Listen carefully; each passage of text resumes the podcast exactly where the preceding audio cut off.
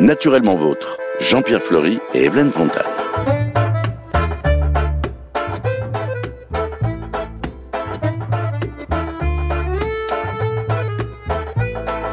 Une prairie d'herbes brûlées par le soleil à perte de vue, quelques îlots d'arbres et d'arbustes, bienvenue au cœur de la savane. C'est dans cet écosystème bien entendu que vivent les redoutables prédateurs, mais aussi des animaux bien plus pacifiques. Naturellement vôtre, Jean-Pierre Fleury et Evelyne Fontane. Ce qu'on appelle les gentils de la savane. Bonjour Jean-Pierre. Bonjour, vous en seriez une. Et vous seriez quoi, vous? Le je serais quoi? Qu'est-ce que je serais? Une tique. Oh Mais la tique, oui, on va en parler dans cette émission aussi, parce que... Pour, pour aller me mettre à l'endroit où je veux, Eh oui, vous choisiriez... si quel- vous voyez ce que Eh, je veux dire. Bah, Je- euh, une Lily, Mais oui, j'ai compris. Vous iriez dans le oui. coup de Lily. c'est mon éthique qui me... Oh, joli, joli, joli. Alors, tic, tic, tic, l'heure passe. Ouais, Mais ouais. dites-moi, De tac au tic, on va se répondre. exactement, quel Oui, est, dites-moi, que- le, point commun Ah oui, entre une Ouais. girafe, un Hmm. céphalophe et un gnou? Oui. C'est là. Ah, je sais pas ce qu'elle a, hein, mais c'est une girafe. Bah, est- oui, c'est une girafe qui est pas vraiment contente, je pense. Le- elle, elle, elle s'est pas vue grandir. Le, le point commun, bah, c'est que tout ça, c'est de la viande. c'est de la viande pour les prédateurs. Eh oui. Eh oui. Donc, euh, ça, ça induit un tas de, un tas de nécessités euh, comportementales, anatomiques et autres. C'est un petit peu ça qu'on va voir. hein. Il n'y a pas de jugement de valeur. le- le- ils ont tous un papa et une maman. Ça se fait comme ça. Un des grands points communs de, de ce groupe qui est, qui est immense, c'est que ce sont tous des ruminants. Il y a beaucoup de différences morphologiques entre le, le céphalophe, qui est, minuscule, hein, qui fait 30 cm, et la girafe, qui peut faire 5 mètres de haut. Euh, on va même parler d'antilopes, qui sont complètement fou, euh, qui ne pèsent même pas 2 kilos. De- donc euh, tout ça, ça vit à peu près de la même façon. C'est-à-dire que ça, ça vit dans la peur. hein. Ça vit dans la peur des prédateurs qui sont euh, qui peuvent être terrestres, euh, bien sûr, c'est tous les félins, euh, qui peuvent être aériens, qui ça peut même être des, les serpents. Enfin, le, danger est partout. Alors, il y a une caractéristique, ça, vient du fait que c'est une proie. on va l'expliquer pourquoi. Ce sont tous des ruminants. hein. donc, ruminants, ça veut dire qu'ils mangent de l'herbe. ils ont une adaptation, un, un estomac qui est des estomacs. On va voir comment c'est foutu, qui sont très très particuliers. Et ça leur permet de digérer, parce que la savane, c'est pas les, les, les grasses prairies hein, qu'il peut y avoir en Normandie ou ailleurs. Euh, ils digèrent la cellulose. Hein, c'est donc euh, de- de- la cellulose, de, euh, ils bouffent de la paille pratiquement. De, la rumination, on va, on va essayer d'expliquer ce que c'est. Le- L'estomac des ruminants, il y a quatre poches hein, quand, on, quand on mange des trucs, on le sait. Euh, il y a la panse, qui s'appelle le rumen, il y a le bonnet, le feuillet et la caillette. Voilà. Les trois premières poches sont issues de la transformation de l'ésophage, alors que la caillette, c'est l'estomac au, sens propre. Alors, on va parler du processus de la rumination. La- L'animal avale de l'herbe qu'il a légèrement mâchée. L'herbe entre dans la panse, c'est un bac de fermentation, et avec plein de bactéries, ça permet d'attaquer la cellulose. Et là, l'animal pète pour la première fois des gaz à effet de serre. la, la- la bouchée transite par le bonnet avant d'être récurgitée D'accord. pète à nouveau, et mâché, et alors cette fois plus fortement, et mélangé à de la salive. Ensuite, elle est avalée, ça se répète, l'herbe est déshydratée dans le, Dans le feuillet dans le feuillet et digérée par les sucs digestifs dans la caillette. Hein, c'est pas très appétissant parce que c'est très fonctionnel, mais c'est très fonctionnel. Ça leur permet de limiter le temps de la prise de, de- de nourriture en différant la mastication. Ça peut être très important pour un herbivore qui, au moment où il mange comme ça, il a la tête en Et bas. Eh oui, il est la toujours menacé idéale. par les prédateurs. Mm. Hein, ils ont le, le nez dans l'assiette hein, quand ils mangent, donc euh, ils voient pas ce qui se passe. Le- on l'appelle dans la chaîne alimentaire, c'est le consommateur primaire. Il faudrait dire ça chez Leclerc.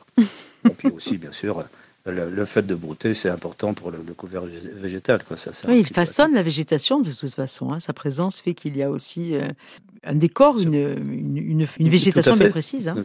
Bien sûr. Bon, alors effectivement, quand vous avez une, une vache qui sort de, de son champ et qui arrive dans le jardin, c'est un petit peu embêtant. Bon. Alors, le fait que ce soit une, une proie, euh, c'est aussi, il y a beaucoup d'éléments euh, qui font que le, bah, il faut toujours être capable de se mettre très très vite en, course, parce que y a la fraction de seconde, tout le monde a vu maintenant les, les lions attaqués, etc. Si vous hésitez en disant qu'est-ce que c'est que ça, non, c'est fini. Il faut être vif, alerte et avoir des, des, aptitudes extraordinaires à la course.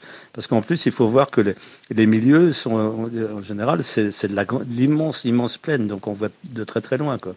Et la, deuxième conséquence de la menace constante des prédateurs, c'est le mode de développement des jeunes. Hein.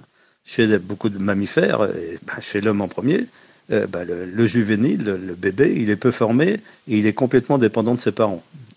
Alors que les nouveau-nés des ruminants, c'est émouvant, on a envie d'aller les aider. Moi, j'en ai vu sortir comme ça de, leur mère. Euh, ils ont une, capacité étonnante à, l'autonomie. Euh, on, voit des gnous, par exemple, en train de marcher. La, femelle, elle, met, elle met bas en train de marcher dans la migration. Hein.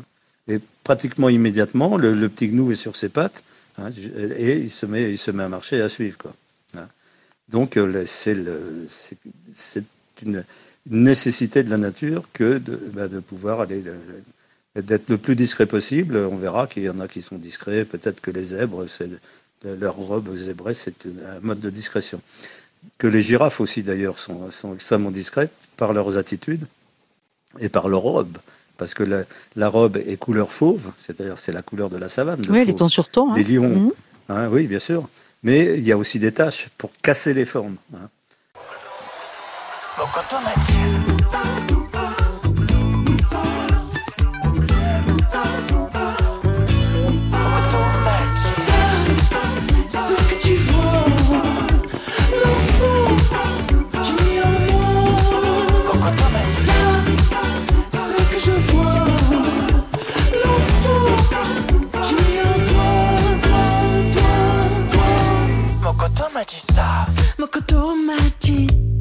que j'étais. J'ai gardé ses larmes, son rire et ses secrets.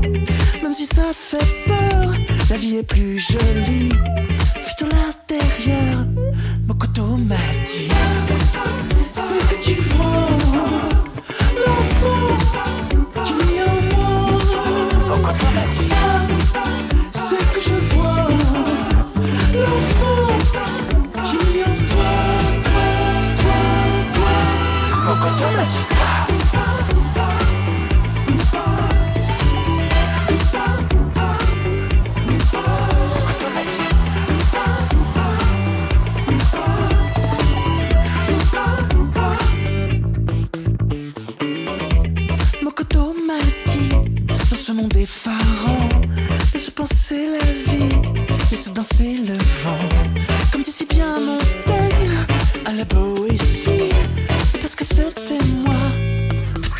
C'était lui.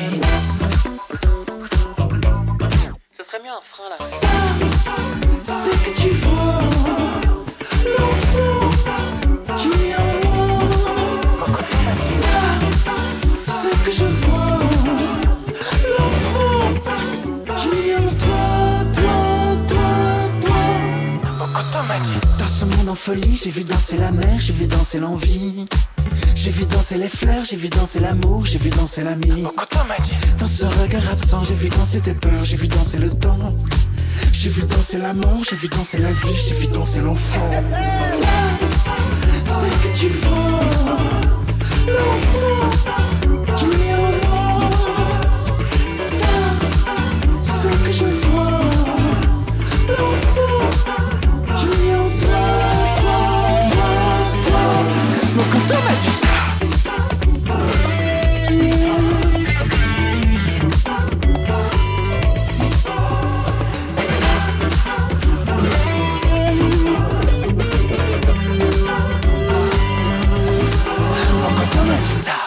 M sur les ondes d'RCFM. Naturellement vôtre à retrouver quand vous voulez en podcast sur Bleu RCF.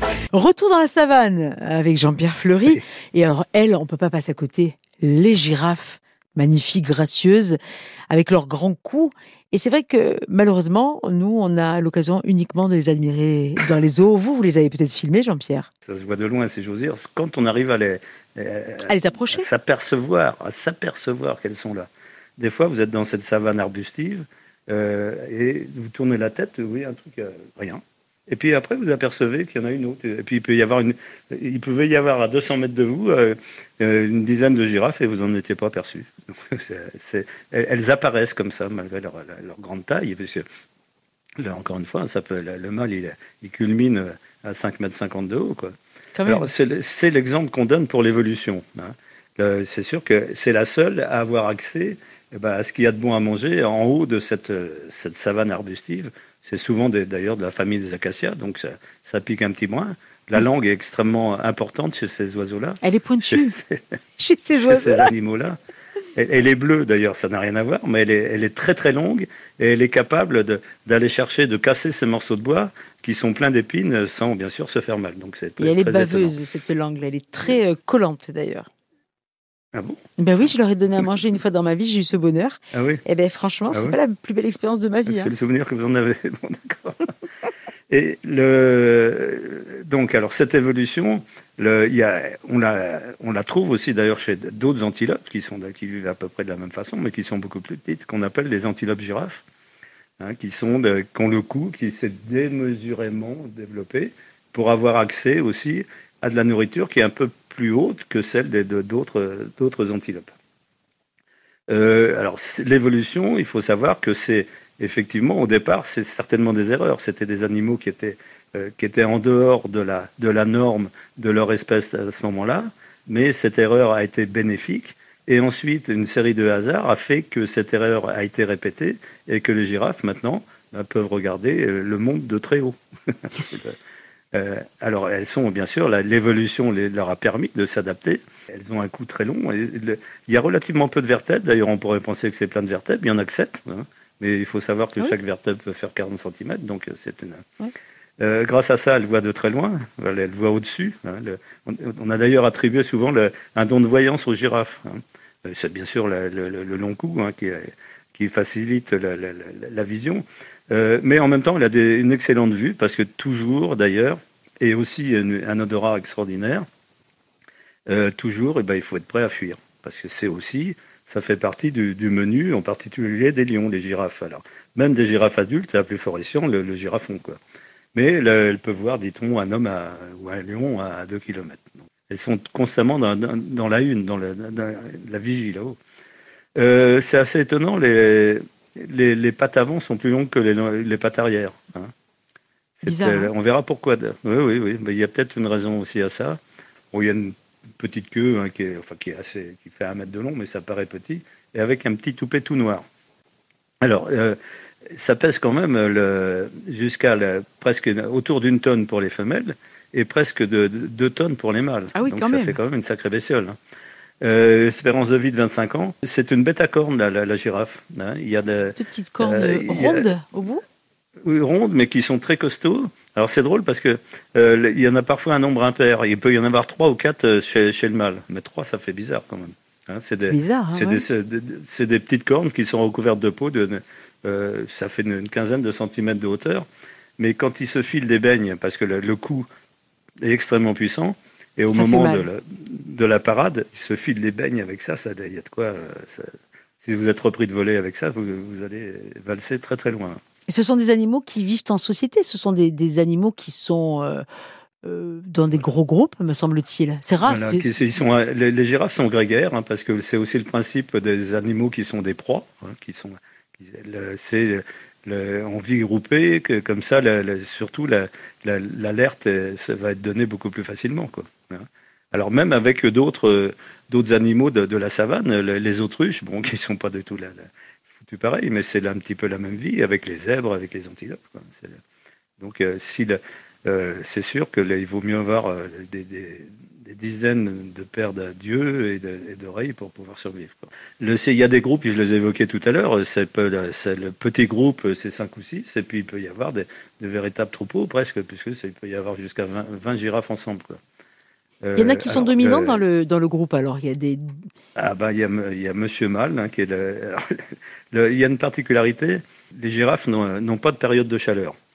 Euh, un individu en a, mais euh, dans, le groupe, ça peut être euh, tout le temps, quand on ne sait pas quand est-ce que c'est, c'est pas synchronisé. Et donc les mâles, eh bien, ils font rien qu'aller d'un, groupe à l'autre pour aller vérifier si par hasard les femelles sont prêtes à, recevoir des fleurs. Alors c'est là justement où elle, elle communique avec des sons. Hein, c'est le, ça ressemble à des ronflements. Hein, ça, on sait que c'est un mâle adulte quand on entend ça. Quand les cris sont plus, plus aigus, bah, c'est les. Alors, comment doit-on dire? On ne sait pas trop. Les girafos, les girafons. Je dirais plutôt les girafons qui poussent des, petits cris. Des petits cris quoi. il y a une hiérarchie entre adultes, mais la hiérarchie, eh ben, c'est à coup de, à coup de bagarre, c'est à coup de tête. Hein, à coup de tête et des énormes coups. Alors la tête, elle est bien sûr sur le cou, et ben, quand ça, les coups de tête sont terribles. Quand euh, il arrive que le, le, celui, même celui qui a porté le, coup de boule, si j'ose dire, bah, ce soit lui qui se retrouve les quatre fers en l'air. Oui, de la violence, de l'impact, oui, ça doit être fort. Hein Bien sûr. Les, adultes, c'est des animaux complètement qui vont faire que se défendre. Alors, lorsqu'on les voit poursuivis, bon, bah, c'est pas les coups de tête, c'est des, des, ruades et qui peuvent envoyer bigner. c'est extrêmement puissant. Encore une fois, un mâle, une tonne et demie de, de tonnes. Euh, en courant euh, le, peut donner des, des, des, coups de patte qui vont envoyer un lion qui fait, euh, qui fait 150-200 kilos, ça l'envoie en l'air. Alors le lion va, va plutôt s'attaquer à, à, des petits à des animaux peut-être blessés ou mais pas mais pas à des mâles aussi si, puissants. Si, si, si, vont tenter quand même.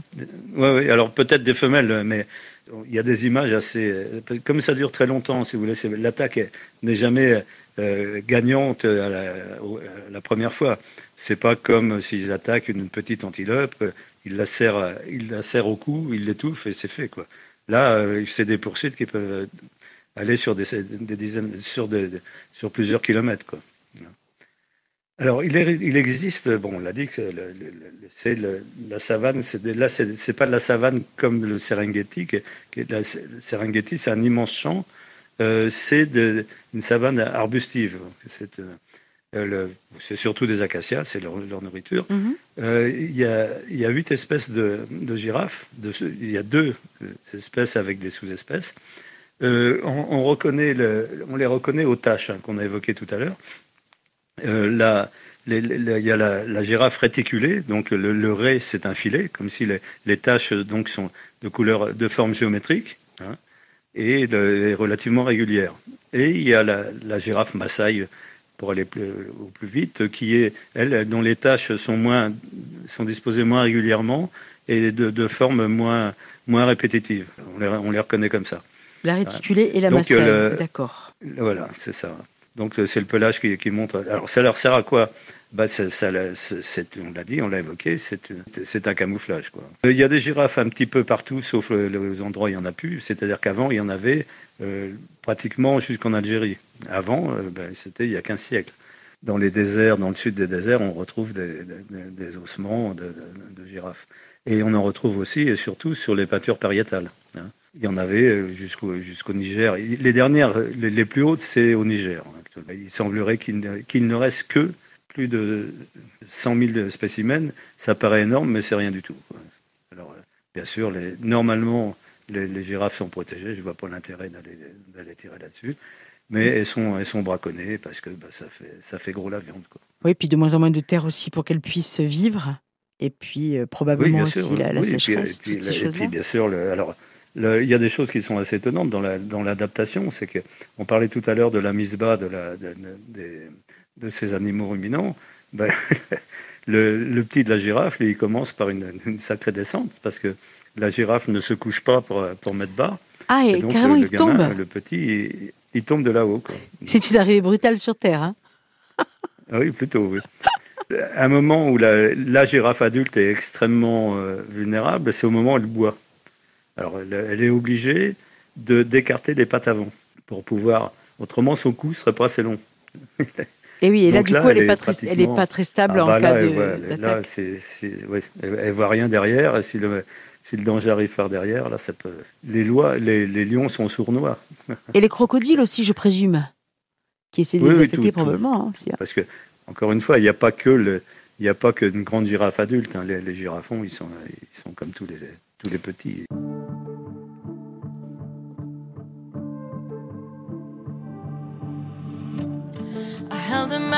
Magnifying glass up to our love, burned a hole right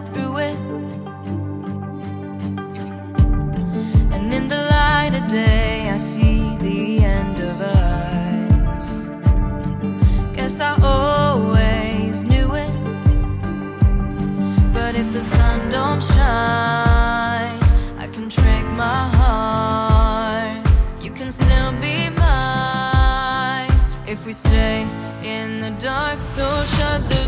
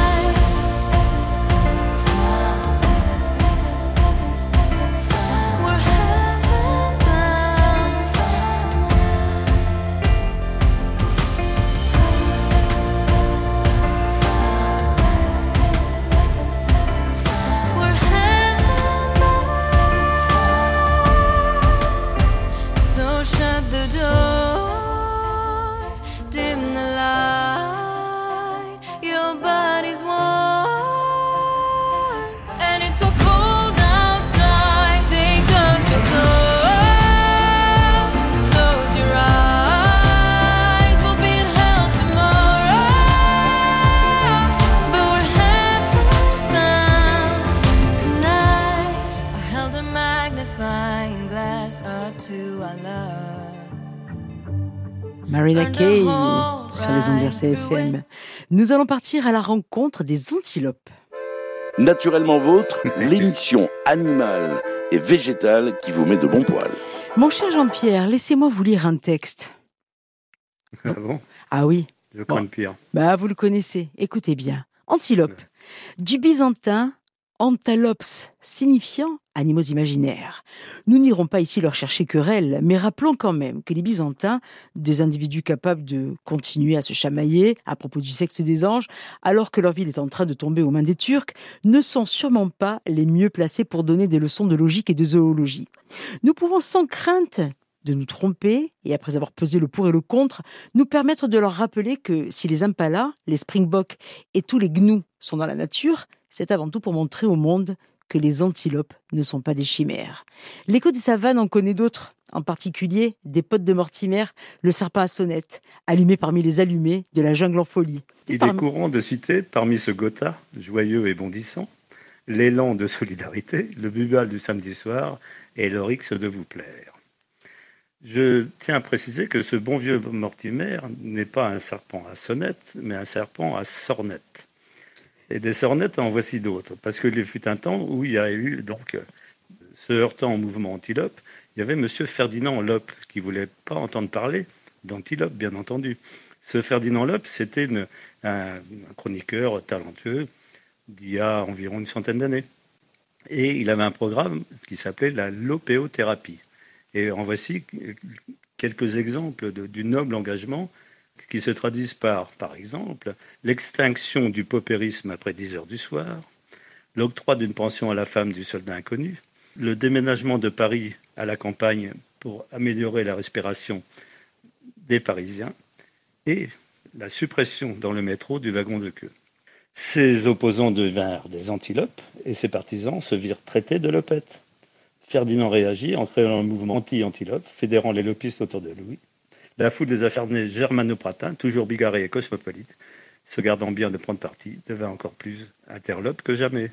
Voilà, hein, l'aristocratie, ça va se nicher. Je souligne d'ailleurs dans ce petit texte que l'élan s'écrit avec un D quand il est africain. hein, alors que quand il est euh, simplement que c'est un élan européen, ou au Québec, hein, l'orignal, euh, il n'y a pas de, il n'y a pas de dé.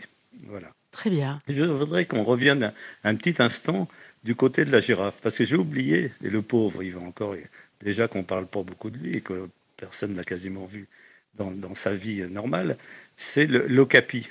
Hein. L'ocapi, on a longtemps cru que c'était un zèbre un peu spécial, un drôle de zèbre avec une tête de girafe. Et au début du siècle dernier, la liste des grands mammifères qui peuplent notre vaste planète était, était close. Il n'était pas question de trouver un animal qui fasse une tonne pour le rajouter. Entre... Eh bien, si, on en a trouvé un, justement. Et c'était, ça se passait, c'est un monsieur qui s'appelle Sir Hamilton euh, Johnson, euh, qui était anglais et curieux de nature, qui avait ramené auprès des, l'ayant acheté, euh, ayant acheté sa peau auprès de Pygmée, qu'il appelait le- la bestiole Oapi, hein, et qui s'est appelé Okapi à cause de ça. Et on a longtemps cru qu'il savait, c'était un gag, qu'on avait, quelqu'un avait fait de la peinture, que c'était ni un zèbre ni une girafe. Euh, mais c'était, on a fini par découvrir que c'était une espèce qui était inconnue jusque-là. Et il est rentré dans le, dans le- l'atlas en question des, des- des grands mammifères entre le Niala et l'opossum. Vive l'ocapi, euh, oapi, des, voilà. Au Happy Days. Euh, on retourne au oui. Le- on va aller voir un petit peu nos, nos antilopes, justement, et euh, on va se- s'amuser euh, à montrer que c'est pas une antilope, ça peut aller, la- les tailles varient euh, entre la, grande antilope, la plus grande, c'est un élan du Cap, qui peut faire une tonne, ça fait un sacré beau, un sacré beau morceau, et le, le, le, ou même encore plus petit d'ailleurs, l'antilope euh, royale, qui fait, qui fait euh, 2,5 kg, quoi. C'est pas plus gros qu'un lapin. Et là, il faut imaginer justement la vie de ces, de ces animaux qui, sont, euh, la- la- qui peuvent être bouffés par absolument tout le monde. Même un petit serpent est capable euh, de- de- d'avaler tout ça. Quoi. Vu, donc, les, euh, vu le- les petits gabarits qu'il y a, en effet, ça peut être... Naturellement vôtre. Bon. Jean-Pierre Fleury et Evelyne Fontane. On va parler du dik-dik, qui n'est pas tout à fait le plus petit. Il fait de- entre 30 cm et 43 cm de haut. C'est assez marrant parce que ça montre aussi qu'ils sont. euh, le- leur nom, dik-dik, ça montre qu'ils ne se laissent pas marcher sur les sabots, si j'ose dire. Parce que c'est un bruit euh, qui, est- qui assez, assez vif et qu'ils font quand ils sont en danger. Donc c'est un petit peu pour faire peur. Quoi. Ils, euh, ils se, ils se gonflent. Euh, ça pèse entre 3 et 5 kilos. Une antilope, encore une fois, qui vit au milieu. Moi, quand je les vois, quand je les voyais, j'étais toujours ému de leur, de leur vivacité. Ils vont à 1000 à l'heure. On se dit, comment font-ils pour ne pas avoir des problèmes cardiaques? Parce que le, vous savez, quand on filme, on filme à 25 images par seconde. hein. Et s'il y a une image qui disparaît, on s'en aperçut. On s'en aperçoit, nous, professionnels. Et bien là, quand vous le filmez à la bonne vitesse, vous avez toujours l'impression, tellement il va vite, euh, dans ses mouvements, euh, dans la brutalité des mouvements, qu'il manque des images. Et c'est cette vivacité qui leur permet bah, de, survivre, justement. Alors, bien sûr, ce sont des herbivores, ce sont des, ils ruminent, etc., comme on l'a dit euh, en, en, de l'émission. C'est vraiment un, Le animal mâle, il a des, des petites crottes, des, des- des petites cornes, pardon. Et là, voilà. C'est- ouais. Trop mignon. Euh, il y a en- Ah oui, oui, mais il y a encore plus petit. Alors, on va aller voir la- l'antilope royale. La- L'antilope royale, elle, euh, elle est elle fait entre 25 et 30 cm. Et le poids, ça va de 1,5 kg à 3,6 kg. Ah, c'est faux. ça. C'est la taille des lapins. Si on devait le faire, mais ce serait une imbécilité, on pourrait tenir un, un petit dans, dans une seule main. hein. Alors lui, il a aussi des petites cornes, hein, il est tout mignon, euh, de 2 cm de, long, de- les cornes. Euh, il est planqué, le- alors il est bien sûr, il est d'un brun, brun rougeâtre, enfin suivant les, les endroits où il est. Ça fait penser Euh, à un prolagus. Vous savez l'image du prolagus, un petit peu. euh, Oui, oui, Lapin rat, mais Oui, avec oui, des oui, bah, cornes. c'est ouais, ouais. Trop joli. Exactement, oui, ouais, ouais. ouais, ouais. Autant la, la girafe va se nourrir tout en haut, lui, il se, nourrit tout en bas, quoi, dans les zones forestières denses, euh, dans, des zones de, de forêt euh, même assez denses. Alors ça bouffe de- des feuilles, des, des petites pousses, des, fruits, des champignons. La reproduction, elle est très mal, très mal connue parce que c'est plus que discret. C'est pas facile à, savoir que, que vous êtes tout près de- d'une antilope royale. Euh, ce qu'on sait, c'est que les- les petits, quand on en a trouvé et pesé, ça pèse 300 grammes. Ouais, c'est- 300 grammes de proie potentielle. hein. Comment, comment font-ils pour, pour survivre au stress? Le, le cœur doit monter à, à 1000 pulsations en permanence. Je pense que le, ce serait bien si des, des, je pense que ça a déjà été fait d'ailleurs, mais des, des cardiologues ou des gens spécialistes de, de- spécialistes du rythme cardiaque allaient regarder comment ils font pour survivre, parce que c'est c'est complètement étonnant. C'est assez, c'est assez le, bon, oui, complètement. Donc voilà, le- cette, cette petite bestiole. On va parler aussi de, si vous voulez, si on a encore un petit peu de temps, Oui. euh, on va terminer, de, on va faire de A à Z. Euh, on va parler des zèbres. Ah, le Le- zèbre. les zèbres, c'est aussi le- c'est une grande partie du casse-croûte de- de- des prédateurs. Euh,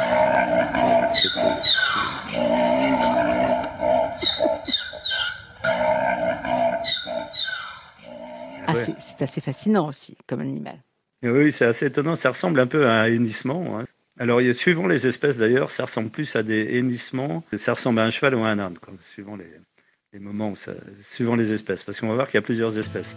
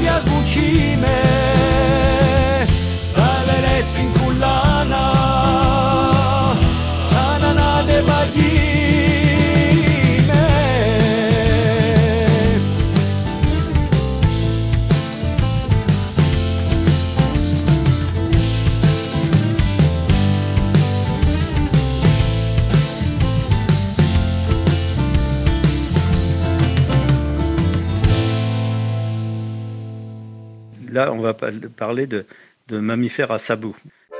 Naturellement Vôtre, l'émission animale et végétale qui vous met de bons poils. Alors donc c'est relativement proche du cheval. Le fait d'avoir des sabots, c'est quelque chose aussi, euh, comme ils sont dans des eaux ouvertes, euh, qui leur permet de, bah, de courir relativement, de, de courir vite. Quoi. Des- ils, sont- ils courent sur un doigt simplement. Le, le sabot, c'est un doigt. Euh, c'est différent. Effectivement, les girafes, elles sont sur deux doigts euh, et périciodactyles, si on veut être précis. C'est de la famille donc des, équidés, hein, mhm. donc comme les chevaux, les ânes. Il y a des ânes sauvages d'ailleurs, il y a des onages, des hémiones. Ils sont comme tous ces animaux-là munis d'un système de blocage qui leur permet de rester debout au repos. Ça a une certaine importance. Parce que s'ils sont debout, ils n'ont pas à se lever. On est bien d'accord. S'ils sont debout, bah, ils peuvent partir le plus vite possible si les prédateurs arrivent. Et oui, ils ne sont pas dans la euh, position de la girafe avec les pattes écartées euh, qui va être euh, euh embêté. Mais oui, mais ils sont beaucoup moins costauds. Oui. Et ah oui. un zèbre, il va faire 300 kilos grand, grand maximum. Et donc, le, ils, sont, ils sont beaucoup plus vulnérables que les, que les girafes. Les girafes. Euh, des oreilles mobiles, hein, comme ça tourne. Mhm. Hein, l'ouïe est très fine. Euh, une excellente vision parce que les, euh, ils ont des, yeux avec une implantation latérale. Donc c'est pas le tout de voir, mais il faut avoir un champ de vision. On pas mal, mais putain c'est vrai. T'as des yeux de bourrin. Vous vous rappelez de cette réplique? Tu as des yeux de bourrin? oui, Alors ça, ils ont ça depuis longtemps. Et ils viennent, de, ils sont tous l'ancêtre commun de tous les équidés. C'est assez étonnant. C'est l'Amérique du Nord. Il y, a, il y, a, plus de 50 millions d'années, on a retrouvé des, tout petits petits équidés de la taille d'un arbre et qui, qui vivaient là-bas. Et donc on pourrait dire, alors les chevaux ont disparu des Amériques à la fin de la, dernière ère glaciaire pour y revenir en compagnie des conquistadors au XVIe siècle. Alors il y a trois espèces principales de zèbres en, en Afrique, mais d'ailleurs c'est un pléonasme puisqu'il y a des zèbres qu'en Afrique. Qu'en Afrique, le zèbre de, le zèbre de Grévy, le zèbre de Burchell et le zèbre de Montagne. Alors le, zèbre de Grévy, c'est le plus grand. Hein, mhm. et il a, un peu la gueule d'un mulet, bon, c'est comme ça. Hein. Euh, il a des oreilles longues et très étroites, euh, une tache brune sur le museau et le, ventre est entièrement blanc. Euh, et il a des rayures, il a tout, il a l'habit complet, quoi, jusqu'au presque les chaussettes, parce que ça descend jusqu'au sabot. Il est rayé entièrement, on parlera des 1m50 au garrot quand même. Oui. Oui, voilà, oui. Bah, et puis il fait presque 400 kilos. Hein, oui, oui, il est master. Alors les zèbres de Grevy, euh, euh, euh, bon, groupe d'une dizaine d'individus, et ils braient comme font les ânes. Le burchel, il rappelle plutôt un cheval, les oreilles plus courtes et une, crinière qui est toujours dressée. les, les rayures recouvrent le ventre, alors que l'autre, il a l'ensemble, la, la, de plus de taille. Elles sont larges et, et, et plutôt obliques sur la croupe. 1m40 au garrot, il est plus petit, et 250 à 300 kg. Euh, des troupeaux très nombreux. Hein, on les voit surtout, vous savez, quand il y a les, grandes migrations, celles des gnous, hein, il y a souvent des, grands troupeaux de zèbres qui, accompagnent, vous savez, ceux qui passent, on voit les images quand ils passent la, rivière euh, Massa dans l'eau où ils se noient, où ils sont bouffés par les... oui, les fameuses, oui, les fameuses scènes souvent filmées. le zèbre de montagne, euh, il a une grosse tête, et il ressemble plus à un âne, le pauvre mhm. père, enfin, pas, grave d'ailleurs. Il est plus petit, 1m30 au garrot. Euh, des petits groupes dans la montagne. et ils ont, alors eux, ils ont un hennissement, mais d'un cheval enrhumé, quoi. C'est plutôt nasillard. Alors, la, grande question. Eh bien, Jean-Pierre, justement, vous allez répondre à une question à laquelle Darwin n'a pas réussi à répondre avant sa mort. Oui, bah, bah eh non. Parce que ça colle pas avec la théorie, de l'évolution. 150 hein. ans d'hypothèse, mm. Jean-Pierre, pour savoir si ce, ce zébrage. Bah, hein. Est-ce que c'est la régulation de la température Je ne vais pas donner la vérité, je vais dire. Euh, allez, allez Je vais dire euh, les, les, grandes options qu'il y a dans le. Voilà. Qu'est-ce que ce serait euh, ben On dit que c'est alors ces rayures seraient pour, ça provoquerait lorsque c'est en mouvement un effet stromboscopique qui permettrait de, dérouter le, prédateur. Le, lion ou la lionne, quand il va sauter dessus, il ne sait plus où l'on est. Il voit des trucs qui tournent dans tous les sens. C'est une, seconde hypothèse. Mhm. Euh, ces, rayures auraient un, rôle social qui permettrait aux lions de se reconnaître entre eux. Et alors la dernière, celle qui vient de sortir, si vous voulez, c'est euh, ça permettrait euh, de, se soustraire aux piqûres de mouches tsetse. Hein. Mhm. Parce que les, les, chercheurs ont remarqué que les mouches vont tsetse, c'est celle qui donne la maladie du sommeil. elles sont gênées quand elles vont piquer. sur les, quand c'est uniforme, ils, n'y vont pas. Alors par contre, ça permet aussi de, constater qu'il n'y a pas deux zèbres identiques. Hein, chacun a une robe unique avec un jeu de, rayures qui lui est propre. Euh, il y a grosse bagarre hein, dans le. C'est pas. Euh, au moment de la reproduction, il y a un mâle dominant qui a un harem Et un RM, bah, ça se gagne. hein. C'est une grosse bagarre. Alors, toujours après celui qui gagne qui va harceler et il, essaye de, trouver des bonnes odeurs. Il a un organe spécial euh, s'appelle un, un organe voméronasal Mhm. et ça permet de savoir de, de, de savoir ce qu'il y a de, de- avec quel parfum il est parfumé quoi la, la, la, la zébrette. et puis voilà. quoi. Donc euh, les, les bébés de- des- zèbres, d'ailleurs c'est très mignon, on a tous envie d'a- d'a- d'adopter un zèbre. Euh, le- ils sont de couleur beige dans la montagne, les, les petits. hein. Et ils prennent leur rayure noire euh, en vieillissant. Quoi. Oui, ils ne naissent Alors, pas, ils ne naissent pas en effet tous. euh, blanc et noir, mais plutôt blanc et marron. Le- Une petite anecdote, le- les, zèbres ne se sont jamais compromis euh, avec les hommes. Hein, C'est impossible, sauf cas absolument exceptionnel, de dresser un zèbre. Donc il y a eu des problèmes lorsque Hollywood a voulu se déplacer dans les steppes, dans les, savanes africaines pour tourner des tarzans ou des choses comme ça, il fallait des zèbres parce que c'était dans le scénario. Donc euh, Hollywood a fait euh, venir tous les chevaux blancs qu'il y avait pour les, les peindre, des rayures noires, tous les cheveux noirs pour euh, peindre des rayures euh, blanches, et vas-y que je te. Donc il commence à tourner, c'est le bonheur pendant cinq minutes. Le- les chevaux courent issus, donc la peinture commence à, à dégouliner, et donc euh, ils n'ont pas pu- bien sûr pas pu filmer, parce que c'était impossible de faire le point, puis en plus ça faisait quand même un petit peu bizarre. Oui. Ça, couvre- ça peut courir très vite, un zèbre, hein, euh, presque 60 à l'heure. Donc, euh, c'est la vitesse exacte d'un cheval. Un cheval, ça va guère plus vite. Sacrée belle bestiole. Et puis, euh, alors, un prédateur qui, a- qui est terrible et qu'on a ici aussi. euh, le- J'ai parlé tout à l'heure des mouches tsetse et de, de beaucoup de ces grands animaux. Euh, c'est pas tant les prédateurs, qui, les gros prédateurs qui vont les faire crever, mais ça peut être aussi des tout petits prédateurs. Euh, et le- parmi les petits prédateurs, il y a une véritable saloperie qu'on connaît nous ici, La c'est tique. la tique. Eh oui. Ah. La Et le- tique. et oui, c'est porteur d'un tas, de- d'un tas de maladies. Les tiques, euh, le- euh, il y en a 1000 espèces. C'est un acarien, il y a 1000 espèces dans le monde. Donc, il doit- à mon avis, dans la savane africaine, ils en ont, ils doivent avoir euh, 1000, euh, 1030, parce qu'il y a tout là-bas. Naturellement vôtre à retrouver quand vous le voulez en podcast sur Bleu RCFM. Est-ce que Jean-Pierre, pour terminer cette émission, vous pourriez me lire Oui. un extrait de votre dictionnaire justement sur la tique éthique Euh, bah, Ça il vous parle Ah, La tique éthique, la tique éthique de gendarme. Hein, la tique éthique, de la mythique ontique attique, ou d'ailleurs tique, quand un antipathique sans éthique répète comme un tic, un tic au lieu d'une tique, car la pratique et la bioéthique veulent que tic soit définitivement un nom féminin. Bravo. Ça veut dire que ben, on dit une tique et pas un tic. quoi. Bon, Exactement. C'est un peu dur de terminer là-dessus. Oui, mais tic et tic, euh, l'heure est, passée à une vitesse folle oui, et voilà. il est déjà temps de se dire au revoir. Ça y est, Jean-Pierre. Voilà, bah oui, il est bientôt deux heures. Mais oui, Euh, nous sommes bien sûr naturellement vôtres. vôtre. Merci mon cher Jean-Pierre. À dimanche prochain pour un nouveau voyage.